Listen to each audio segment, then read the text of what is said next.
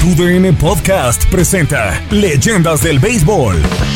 Luis Alberto Martínez, El Furby y Luis Quiñones te invitan a revivir los mejores momentos de las estrellas latinas en las grandes ligas. Espectaculares conrones, brillantes jugadas defensivas y fascinantes historias. Leyendas del Béisbol. Hola, ¿cómo están? Qué gusto saludarles. Nuevamente el podcast dedicado a las leyendas del eh, béisbol latino. Ya lo saben ustedes con el doble play de Luis para Luis, los tocayos Luis Quiñones y Luis Alberto Martínez, el Furby. Y además hoy nos vestimos de gala porque tenemos el lujo de, de platicar con uno de los dos mejores beisbolistas que ha existido en la historia de la pelota mexicana. ¿Quién es? Pues se trata del máximo cañonero, nacido en México, el tremendo Vini Castilla, a quien saludamos con muchísimo gusto, pero antes de saludar al Vini, Tocayo, ¿qué te parece? Este, hoy, sí es, lujo de triple play porque tenemos a un tercera base extraordinario. ¿Cómo estás, Tocayo? Efectivamente, Tocayo, un fuerte abrazo para ti, por supuesto, la bienvenida a nuestro invitado de honor. Hoy sí sacamos la alfombra roja, Furbio, hoy sí colamos café aquí en este podcast eh, de leyendas del béisbol, porque estamos de lujo con este gran invitado, sin duda, uno de los máximos representantes del béisbol mexicano en las grandes ligas, así que tendremos unos cuantos minutos para conversar acá de béisbol, que es lo que nos gusta, y adentrarnos un poquito más en la carrera y en la vida del Vini pues eh, saludándote, Vini, por supuesto, y, sabiendo que eres un consentido de la afición mexicana del, del béisbol, eh, pues primero preguntarte eh, cómo has pasado esta, esta pandemia larguísima, Vini, porque sabemos que tú estás todavía con la organización de los, de los Rockies de Colorado como, como, consejero del gerente general. ¿Cómo, ¿Cómo has pasado esta pandemia, querido Vini? Ah, muy buenas tardes a, toda tu audiencia, Furby, Luis. Eh, un gustazo estar aquí con ustedes en su, podcast. Y sí, ha sido, ha sido unos días, pues para mí difíciles, porque desde que acabó el entrenamiento de primavera, bueno, que se canceló el entrenamiento de primavera, yo estaba con el equipo y ahí pues nos informaron que iba a ser este eh, una que iba a haber muchas restricciones en la, durante la temporada entonces yo me quedé aquí en la casa con mi familia no yo siempre iba yo a los juegos de, en casa, pero ahora debido a la pandemia no estoy yendo al, al, al por, por las restricciones que existen en el clubhouse. Nada más los que los de, del staff de cocheo de Bob Black y los jugadores son los que están ahí. Entonces, pero pues los he seguido aquí por la televisión y he pasado mucho tiempo de calidad con mi familia. Estoy jugando un poquito de golf más seguido, estoy de tres a cuatro veces por semana jugando golf, que he mejorado considerablemente mi, mi juego. Y pero este me lo he pasado bastante bien fíjate haciendo carnes asadas también dos o tres veces a la semana aquí con la familia. Mucho tiempo de calidad Furby con, con todos mis seres queridos. Sí, eso hay que, hay que decirlo, Vini Furby, que al final, pues es una situación extraordinaria la que hemos vivido en este año 2020, pero son muchas las personas en el mundo que, que al final, entre comillas, vamos a decirlo así, agradecen este tiempo junto a la familia, como ya decía Vini, la carrera de un beisbolista, de un deportista de forma general que pasa tanto tiempo fuera de casa, sabemos de otros empleos también, de, de personas que trabajan en el día a día y que igualmente eh, necesitan a veces este tiempo junto a la familia. Creo que al final han agradecido ¿no? este, este tiempo que, que, que al menos es la, la única parte buena que creo que nos ha dejado este tema del coronavirus en el 2020. Así es, así es Luis, así es, este, sí, mucho tiempo aquí con la familia, practicando con mi hijo, el más pequeño que tiene 16 años, que, le gusta pichar, le gusta jugar primera base, outfield, entonces, pues todo ese tiempo que, que, he estado aquí en la casa lo he aprovechado al máximo con, con toda la familia. Claro que, claro que extraño mucho el clubhouse, la camaradería de todos los muchachos ahí en, en, el equipo, pero pues son, son restricciones y protocolos que hay que respetar en esta, en esta temporada difícil, ¿no? De la pandemia. Vini, eh, platicando y, viajando un poco en el tiempo en cuanto a, tu carrera, eh, platícanos eh, cuál fue el primer acercamiento que tuviste con los scouts de, grandes ligas, qué, edad tenías, cómo era tu, vida en, aquel momento cuando por primera vez alguien se te acercó y te dijo, oye, tú tienes madera para, para, para dar el salto. Mira, desde que llegué yo al profesionalismo en el 1987, que fui drafteado para los bueno, me drafteó Aguascalientes y, después del draft, ahí una hora, dos horas después del draft, me cambiaron a, a los Araperos de Saltillo, que ya que era el mismo dueño, entonces él hizo la, el cambio para los Araperos. Desde ahí, desde, desde mi llegada al profesionalismo, pues llegaban scouts a observarme, me hacían pruebas de campo, de bateo, entonces desde ahí fue mi el acercamiento de los scouts para conmigo pero fue hasta 1989 cuando se hizo la, la, firma con los Bravos de Atlanta. Después de la temporada 89, Jack Pierce, eh, scout de los Bravos de Atlanta, que en paz descanse, fue el que me llevó a la línea instruccional de los Bravos de Atlanta en West Palm Beach, Florida, eh, a prueba. Ahí fue donde pues eh, convencí a los a los coaches y managers de las ligas menores para que me firmaran y ya en 1990 fue que ya hice el viaje a, Estados Unidos para, para incorporarme a las ligas menores de los Bravos de Atlanta. Y si le damos un poquitico más para atrás al, al cassette, Vini, ¿cómo se da ese acercamiento con, con el béisbol, eh, tu, primer contacto con, con el béisbol siendo niño, eh, ¿cómo se da ese interés por este deporte cuando sabemos en México se respira fútbol en todas las partes, sabemos que hay ciudades, estados que son muy beisboleros, a mí me, llamó la atención muchísimo y yo se lo he comentado a, Furby en ocasiones anteriores. Eh, mi paso por, por Guadalajara, yo llego de Cuba, llego a Guadalajara y digo, pues aquí es fútbol únicamente. Sin embargo, me encuentro que en una ciudad como Guadalajara eh, se juega mucho béisbol también amateur y ya un poquito organizado. Y me imagino que así pase en muchos otros lugares de, de, de toda la geografía mexicana. ¿Cómo se da este primer acercamiento tuyo con el béisbol, Vini? Bueno, pues desde que era desde que era muy pequeño, mi papá um, jugó muy buen muy buen béisbol a nivel amateur en, en Oaxaca y él fue el que el que me inculcó este el amor por este bello deporte. De ahí fue donde nace mi, mi amor por el béisbol por parte de mi padre, que fue el que pues nos llevaba a sus juegos, a, nos inscribió en las ligas infantiles, a mí y a mi hermano en, en, Oaxaca. Entonces ahí fue donde empieza a nacer el, el, amor por este bello deporte que pues gracias a Dios me, me, me ha dado muchas satisfacciones. Oye, Vini, ¿y, y, qué pasa cuando finalmente te llama el primer equipo de los Bravos? Que, que, que, que no, era un, no era cualquier equipo, ¿eh? O sea, eran aquellos Bravos de Bobby Cox que, que continuamente ganaban la división, que llegaban a series mundiales. Eh, ¿Cómo fue ese tu primer encuentro con, con, con un manager de, de, de, leyenda? ¿Cómo fue esa, esa llamada de ya vente al primer equipo? pues fíjate, mira, eh, mi, mi llegada a Grandes Ligas fue fue muy rápida. Yo llegué a, al béisbol de Estados Unidos en 1990 y en el 91, septiembre de 1991, me, me llaman a, a las Grandes Ligas. Pues fue fue fue meteórico, la verdad. Ya yo tenía mucha experiencia, ya había jugado el 88, 80, 89 en la Liga Mexicana de Béisbol.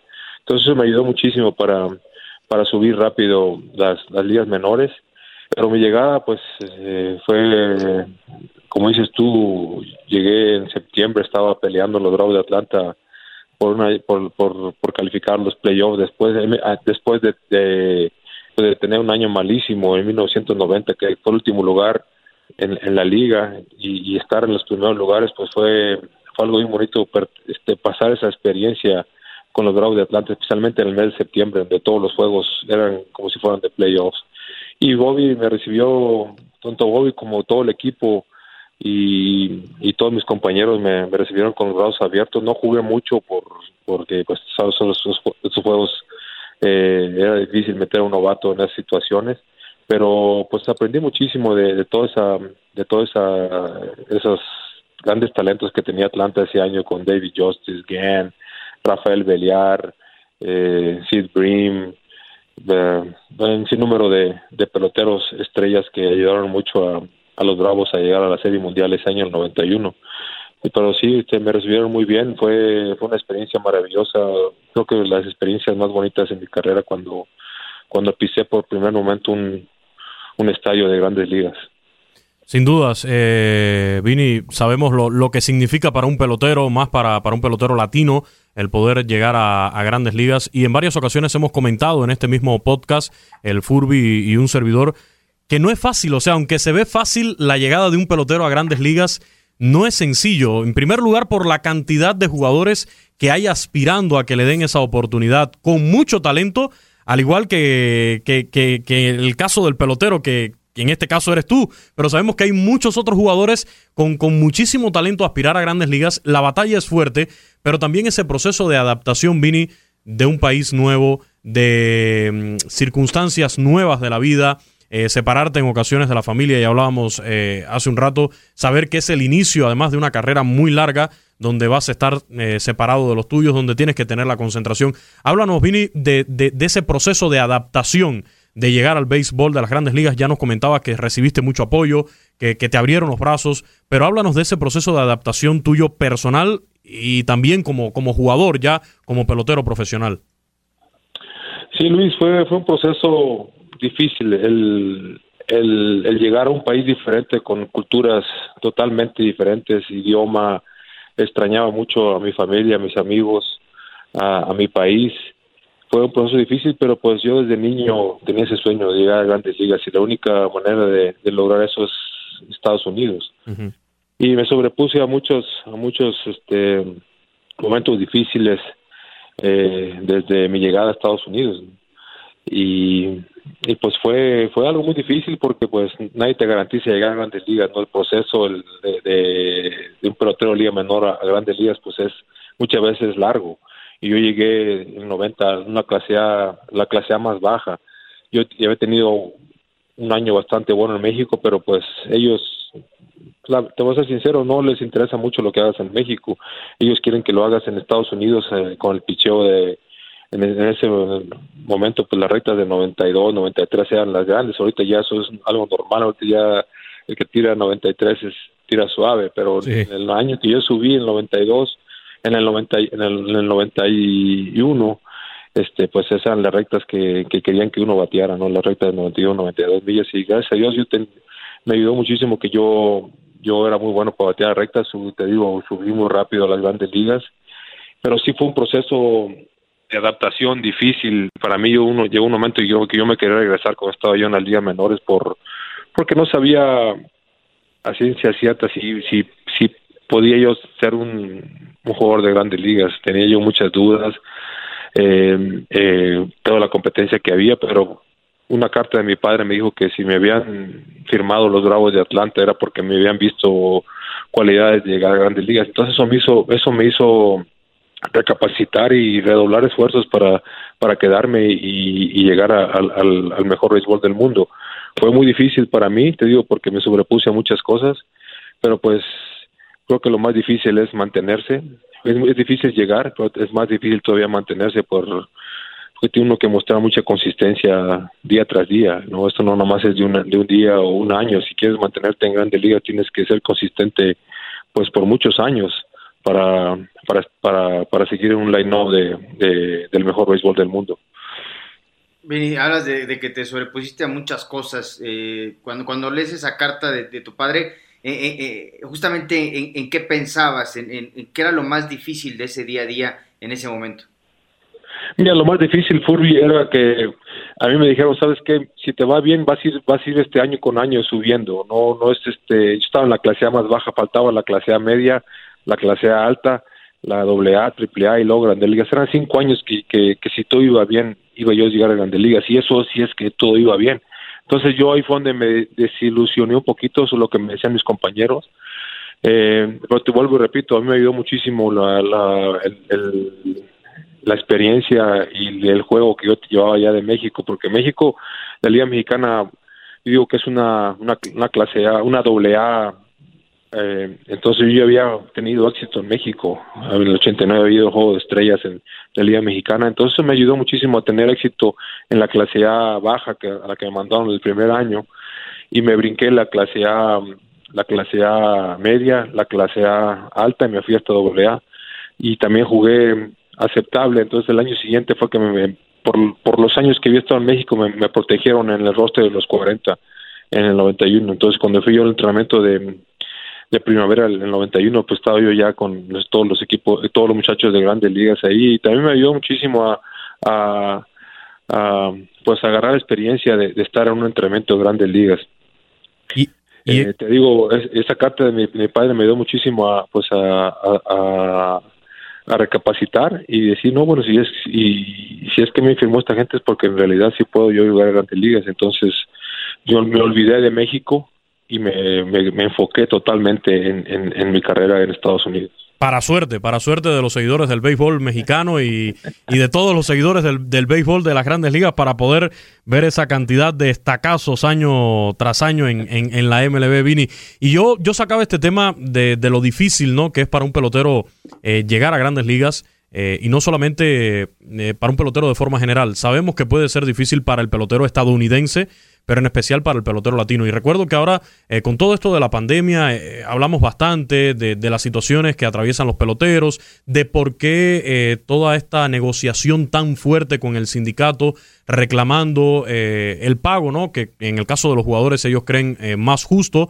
Y es que el pelotero en ligas menores uno piensa que, que, es todo color de rosas, pero en ligas menores tú lo viviste en carne propia, Vini, además en otra época muy diferente a la de ahora.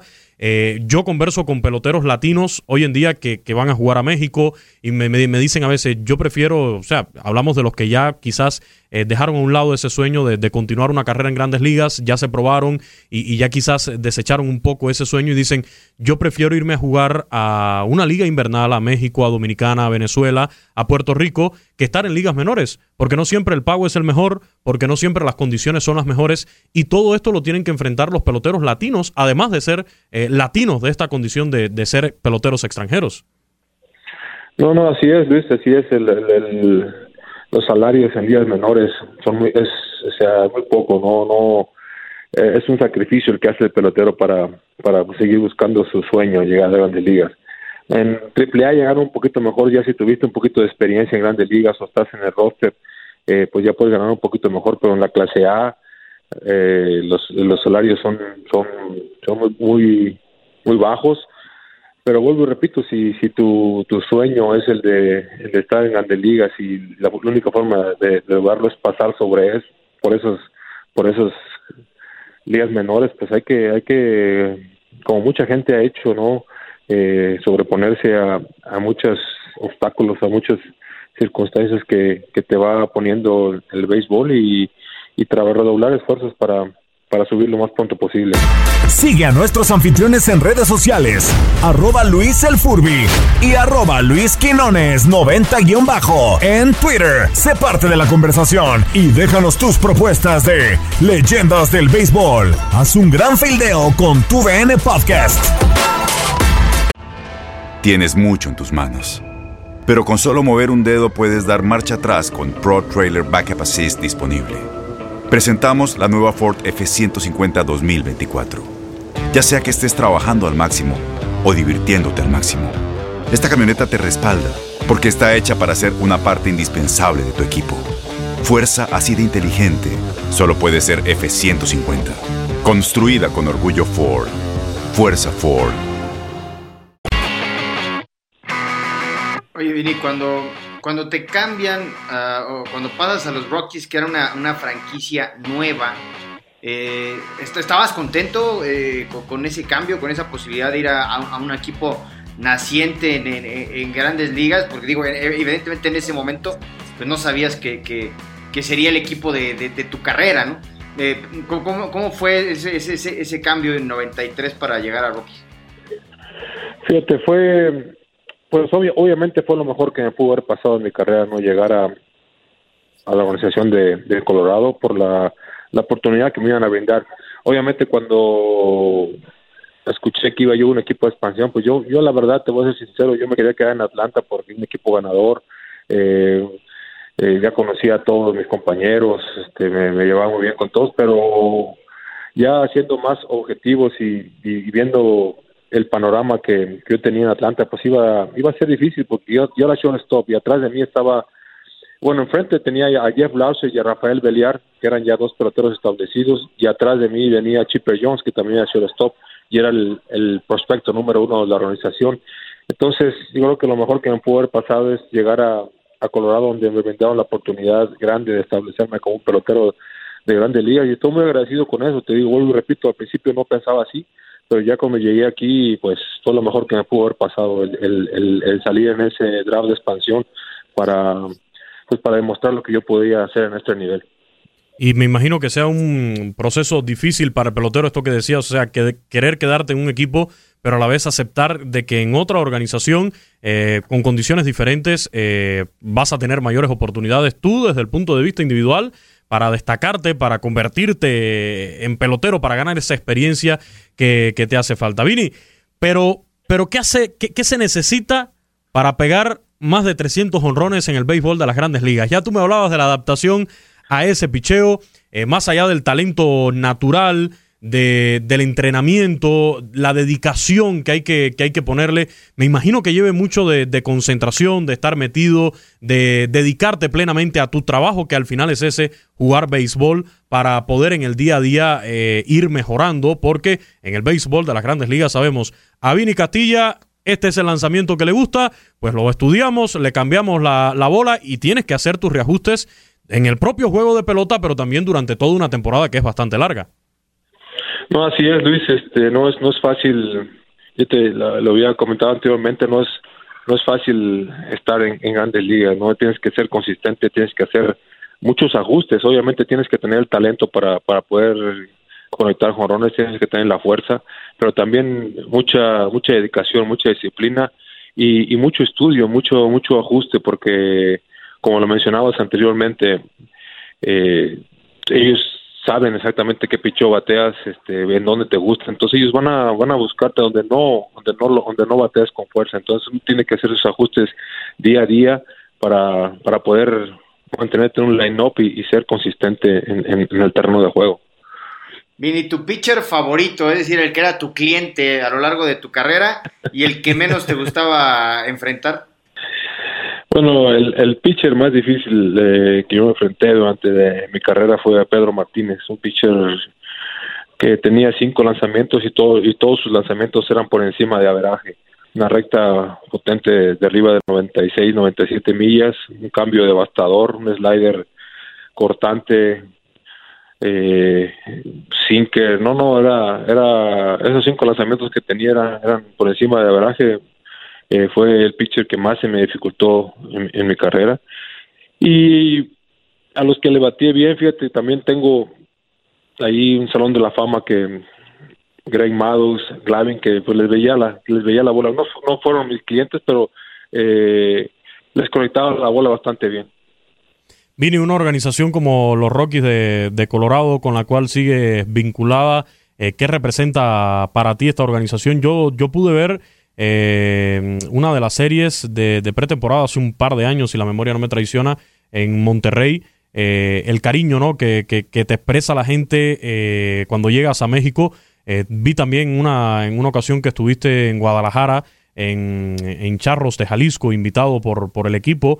Eh, que después te voy a preguntar, no sé si hay intenciones por ahí de dirigir en Charros de Jalisco. Tienen un buen manager ahora, pero bueno, después de tu incursión también por ahí con, con Naranjeros, eh, no sé, creo que la gente te quiere mucho por allá por, por Guadalajara, así que eh, no dudo que en cualquier momento te hayan hecho ya la propuesta o, pueda caer. Quizás tengamos la exclusiva aquí, Furby, de, de, de, un futuro equipo para, para el Vini en Liga Mexicana del Pacífico. Pero háblame sobre ese cariño con la organización de los Rockies de Colorado y sobre ese cariño también que sientes cuando llegas a México, cuando estás en un estadio de béisbol ya en México.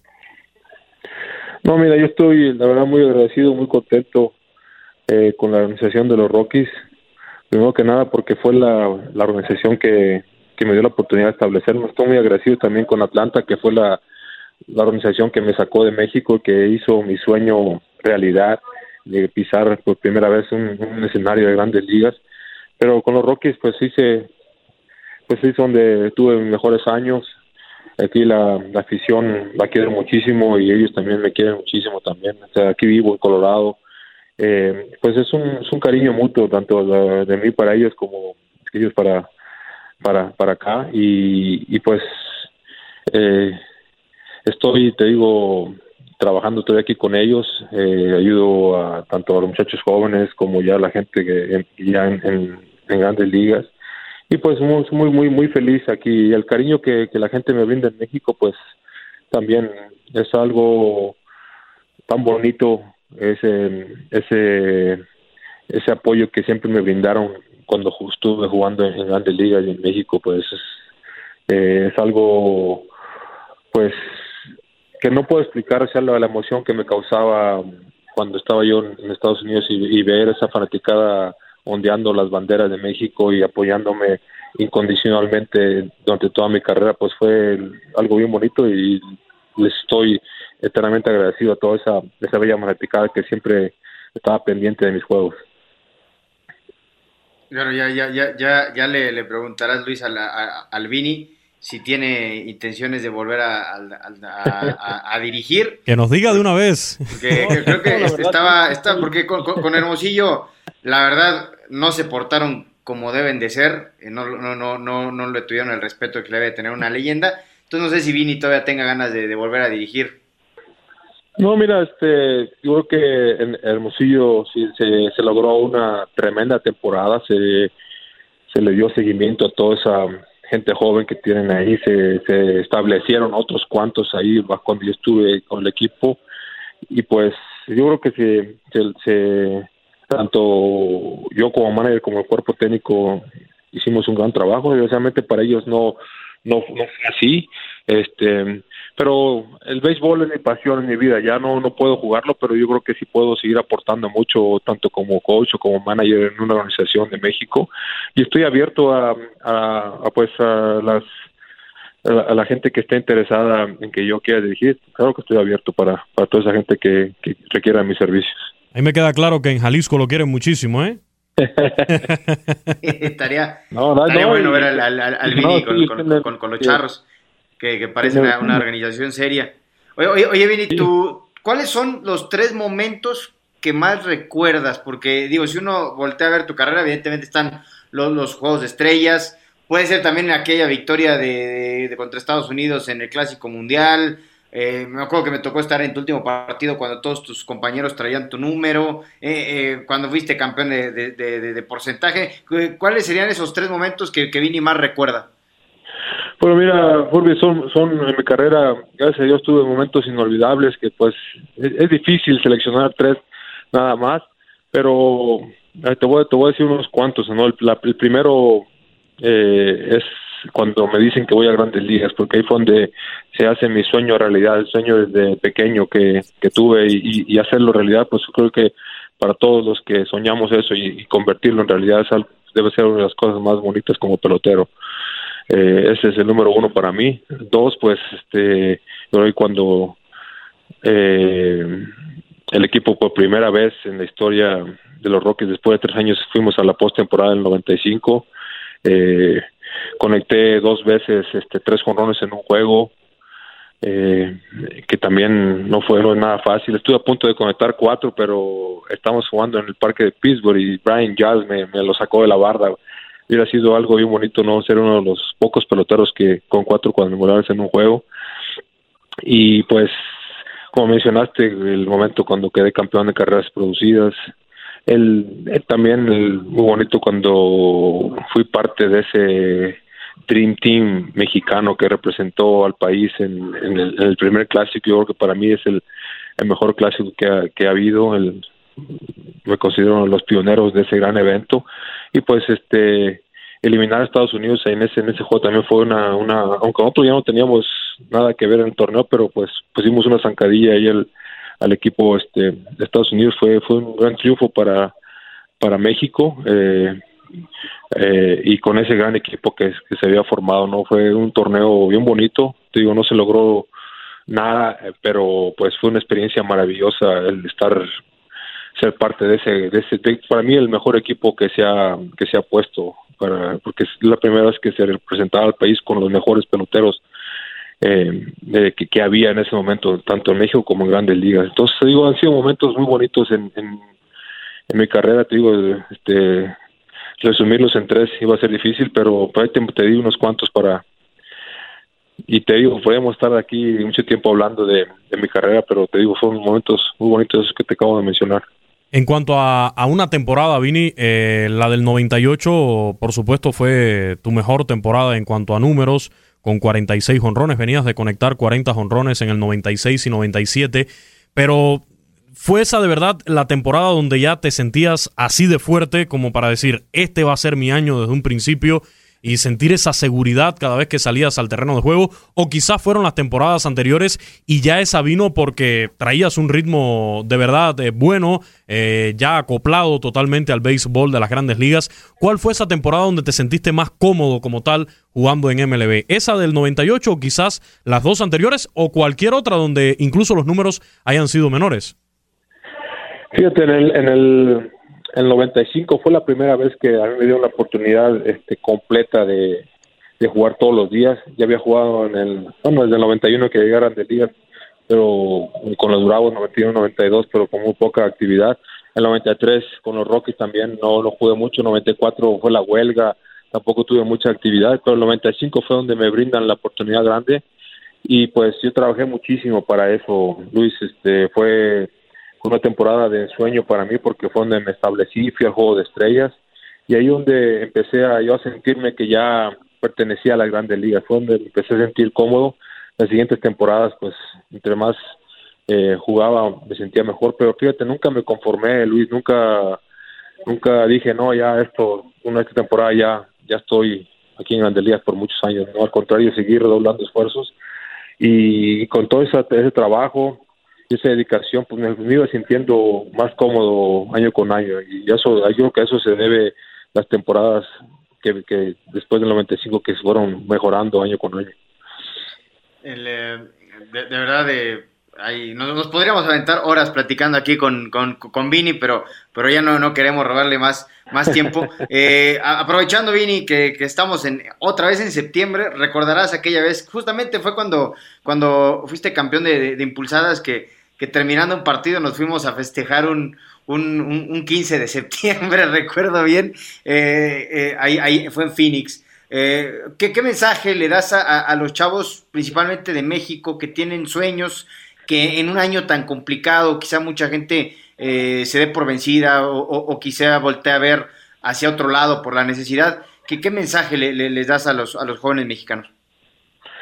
Bueno, que que primero que nada que nunca se conformen, que, que sigan redoblando esfuerzos día a día para hacerse mejores peloteros y que se enfoquen en lo que en lo que ellos controlan, que es jugar béisbol, que no que se olviden de otras cosas que pues les, puede quitar tiempo y esfuerzo y, y son cosas que no están bajo su control. Entonces yo que sigan buscando sus sueños, que sigan trabajando fuerte y enfocándose en lo que en lo que ellos pueden controlar que es jugar pelota, trabajar todos los días y hacerse mejores, mejores peloteros día a día.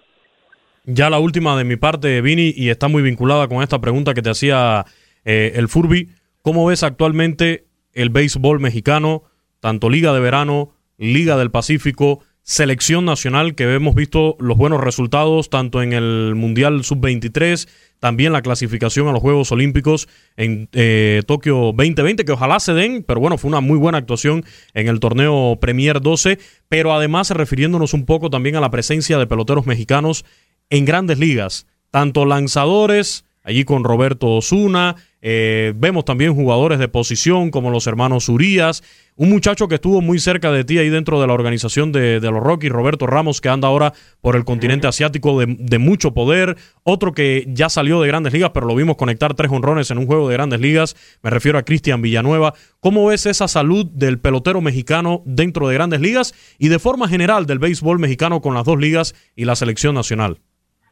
Bueno, yo creo que la pelota mexicana ha ido evolucionando muchísimo este año ya ya se están recogiendo frutos de muchos peloteros mexicanos que, hicieron su debut en grandes ligas. Ya mencionaste a los hermanos Urias, a Isaac Paredes. Son peloteros que, pues, con mucha calidad, que, que están demostrando que pueden, que pueden llegar a grandes ligas, que pueden mantenerse. Y pues Ramos, yo creo que, pues, eh, ¿qué puedo decir de Ramos? Un muchacho que, yo lo conozco hace muchos años con la organización de los Rockies eh, desgraciadamente aquí no se le dio la oportunidad, pero él está demostrando que, que puede que puede batear en, un nivel muy muy competitivo también como es el de Corea y, no no descarto que que pues después del año que está teniendo otros equipos de grandes ligas le, le echen el ojo y lo traigan para, para grandes ligas porque eh, tiene un poder eh, grandísimo, lo demostró en dos años seguidos en triple A bateando arriba de 30 jonrones y ahorita pues ya tiene 31 jorrones en, en, en, Corea. Entonces yo creo que es un pelotero que puede jugar grandes ligas y espero que una organización se fije en él para, para que él también cumpla su sueño de, de llegar a grandes ligas. Con Villanueva, pues también otro pelotero, yo creo que eh, sus lesiones lo han marginado un poquito de, de, de, establecerse en grandes ligas, pues tuvo que ir a Japón, pero yo creo que es un pelotero con mucha fuerza. Mencionabas que dio tres jorones en un juego el año antepasado, y pues es un pelotero con mucha fuerza. Te digo, ha tenido problemas de, lesiones, pero indudablemente que tiene un gran talento. Bueno, Vini, pues eh, de verdad agradecerte muchísimo. Quisiéramos bueno, con, Vini podemos sentarnos a platicar horas, pero eh, yo, yo, creo, Vini, que ya deberías de, de, invitar a algunos otros. Eh, recientemente veía que ya eh, Juan Gabriel Castro tiene su, su podcast, eh, don Jaime Jarrín. Ya deberías de tener el tuyo porque hay tantas cosas que, que puedes contar de, del béisbol que sin duda los fanáticos estarán felices de, de escucharte. Pues ya está. Vini, mil gracias por haber estado con nosotros y, y, bueno, ojalá pronto volvamos a hacer contacto porque hay muchas, muchas cosas que, que escuchar, por supuesto, de una leyenda del béisbol como tú.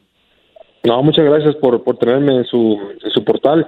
Un saludo muy afectuoso a toda esa bella afición de, de México, de, de Puerto Rico, Dominicana, Venezuela, Cuba, toda esa bella afición latinoamericana que, que, nos escucha. Un abrazote a todos. Leyendas del Béisbol está disponible en tu plataforma digital favorita: Spotify, iTunes, Apple Podcast y iHeartRadio. Descarga nuestros episodios, compártelos y déjanos tus comentarios. Con tu DN Podcast, conecta un home run con las bases llenas. Excelente, pues, esperamos, esperamos que, que pronto cuando abran los estadios nuevamente poder eh, encontrarnos nuevamente por ahí, Vini, ya sea, tuve, la oportunidad de, verte en Monterrey, también por, por, Guadalajara, por Jalisco, así que esperemos que pronto también, ya sea un estadio de grandes ligas o de acá del béisbol mexicano, tengamos la suerte de, saludarte y también de, entrevistarte para cada uno de nuestros espacios. Gracias. Ok, gracias a ti, saludos. Muchísimas gracias a Vini Castilla y nosotros les agradecemos por habernos sintonizado en esta entrega del Doble Play de Luis para Luis a través de todas las plataformas de TUDN Radio. Hasta la próxima. Gracias por acompañarnos en este recorrido beisbolero. La invitación está abierta. Te esperamos en un próximo episodio de Leyendas del Béisbol, una producción de TUDN Podcast.